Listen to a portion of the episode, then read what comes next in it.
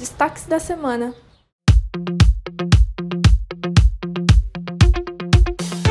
Fala pessoal, tô de volta por aqui trazendo mais uma edição dos destaques da Semana Paulistana, para te deixar informado sobre tudo o que rolou na cidade. Então, bora começar! A rede municipal prossegue com as campanhas de vacinação contra a Covid-19, gripe, sarampo e poliomielite. Na vacinação contra o coronavírus, estão elegíveis para a quarta dose pessoas imunossuprimidas com mais de 50 anos, desde que tenham tomado a segunda dose adicional há pelo menos quatro meses. O mesmo critério vale para a terceira dose, que foi estendida para as pessoas com mais de 45 anos de idade. Para os munícipes que começaram o protocolo com as vacinas da Janssen, também passaram a vigorar novos grupos de imunização. Para receber os imunizantes, basta procurar uma das UBSs e AMAs UBSs integradas das 7 da manhã às 7 da noite, além dos megapostos das 8 da manhã às 5 da tarde. Todos os detalhes do cronograma estão lá no nosso site capital.sp.gov.br. E a Prefeitura de São Paulo publicou nesta terça-feira, dia 21, a portaria número 377, que altera as medidas a serem adotadas pelas instituições de ensino frente a surtos de síndrome gripal por Covid-19. As alterações consideram a necessidade de promover a continuidade das aulas presenciais e estabelecer as seguintes normas. Os contatos assintomáticos devem seguir com as atividades escolares sendo monitorados diariamente pela instituição de ensino para identificar presença de sinais e sintomas por 14 dias após o último contato com a pessoa contaminada. Já os casos suspeitos devem ser testados, afastando somente os confirmados para a doença, sem a suspensão das aulas. A partir de dois casos de Covid-19 em pré-escolas e creches, o uso da máscara de proteção se torna obrigatório para todos os adultos por 14 dias, considerando o último caso confirmado. Para todas as pessoas que testarem positivo para a Covid-19 em creches, pré-escolas, ensino fundamental, ensino médio e ensinos técnico e superior, recomenda-se o afastamento por 7 dias a partir do início dos sintomas. Ainda falando em saúde, começou na última quarta-feira a imunização contra a gripe para toda a população da capital acima dos 6 meses de idade é necessária a apresentação de um documento de identificação com foto e da carteirinha de vacinação. Até o momento, a cobertura vacinal para a gripe está em 55%. Desde o início da campanha, foram aplicadas mais de 1 milhão e 900 mil doses do imunizante contra o vírus influenza. A meta de cobertura é de 90%. A vacina estará disponível em todas as unidades básicas de saúde, assistências médicas ambulatoriais, AMAs UBS integradas e megapostos. E alunos da rede municipal passam por triagem oftalmológica com o programa Ver na Escola, que prevê identificar precocemente problemas de visão em estudantes de 5 a 16 anos matriculados. No total, serão atendidos 20 mil alunos de EMEIs e EMEFs de 15 CELS até o mês de dezembro. A primeira etapa do atendimento é uma triagem feita com um técnico oftalmológico. Os estudantes que tiverem indicação vão passar por um médico oftalmológico que fará exames mais complexos para identificar possíveis patologias ou indicação para uso de óculos. As crianças e adolescentes que apresentarem necessidade de usar óculos poderão escolher as armações no mesmo dia. Elas terão acesso aos óculos gratuitamente no período de até um mês depois da consulta. Todo o atendimento será feito nos céus.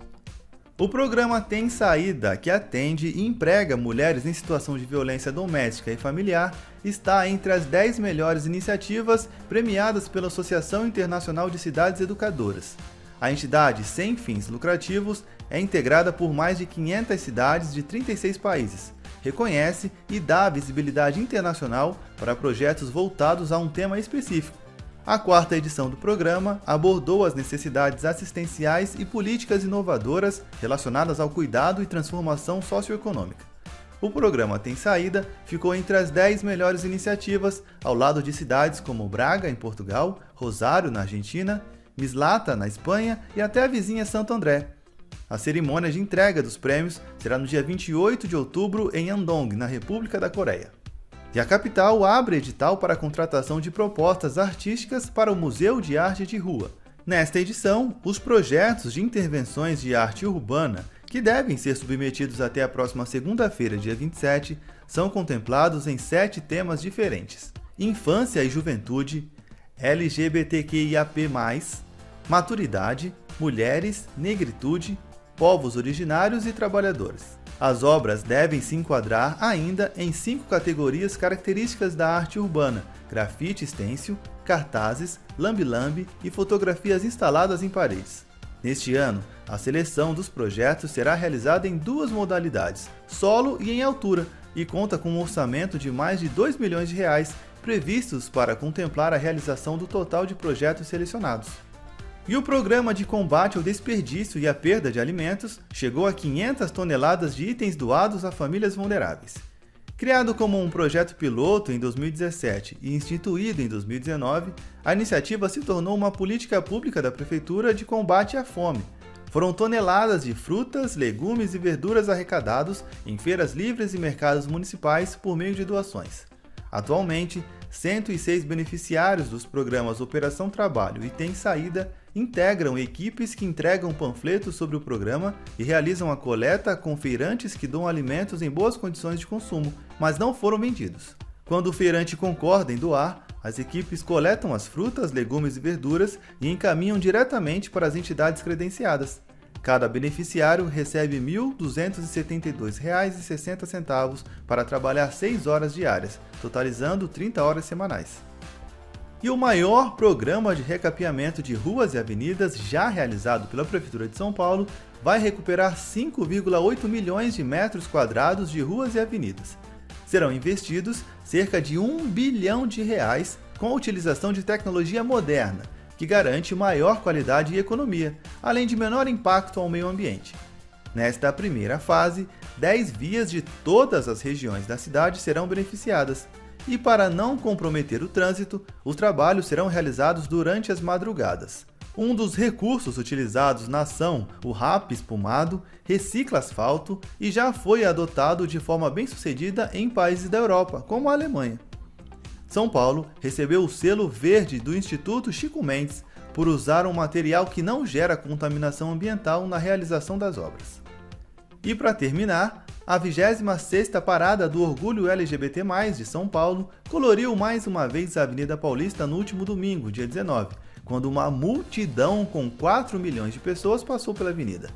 A festa, que contou com 19 trios elétricos e a participação das cantoras Pablo Vittar, Luísa Sonza, Ludmilla, Jojo Todinho e Gretchen, entre outras, foi além das expectativas sem nenhum registro de incidente grave durante sua realização e recorde de participação de turistas. A porcentagem de turistas passou de 40% do total de participantes e a rede de hotéis da cidade registrou 80% de ocupação. Durante todo o mês, a cidade promove ações de valorização do respeito à comunidade LGBT+, conscientização e combate à homofobia. Por enquanto é isso, pessoal. A gente se encontra na próxima semana. Até lá!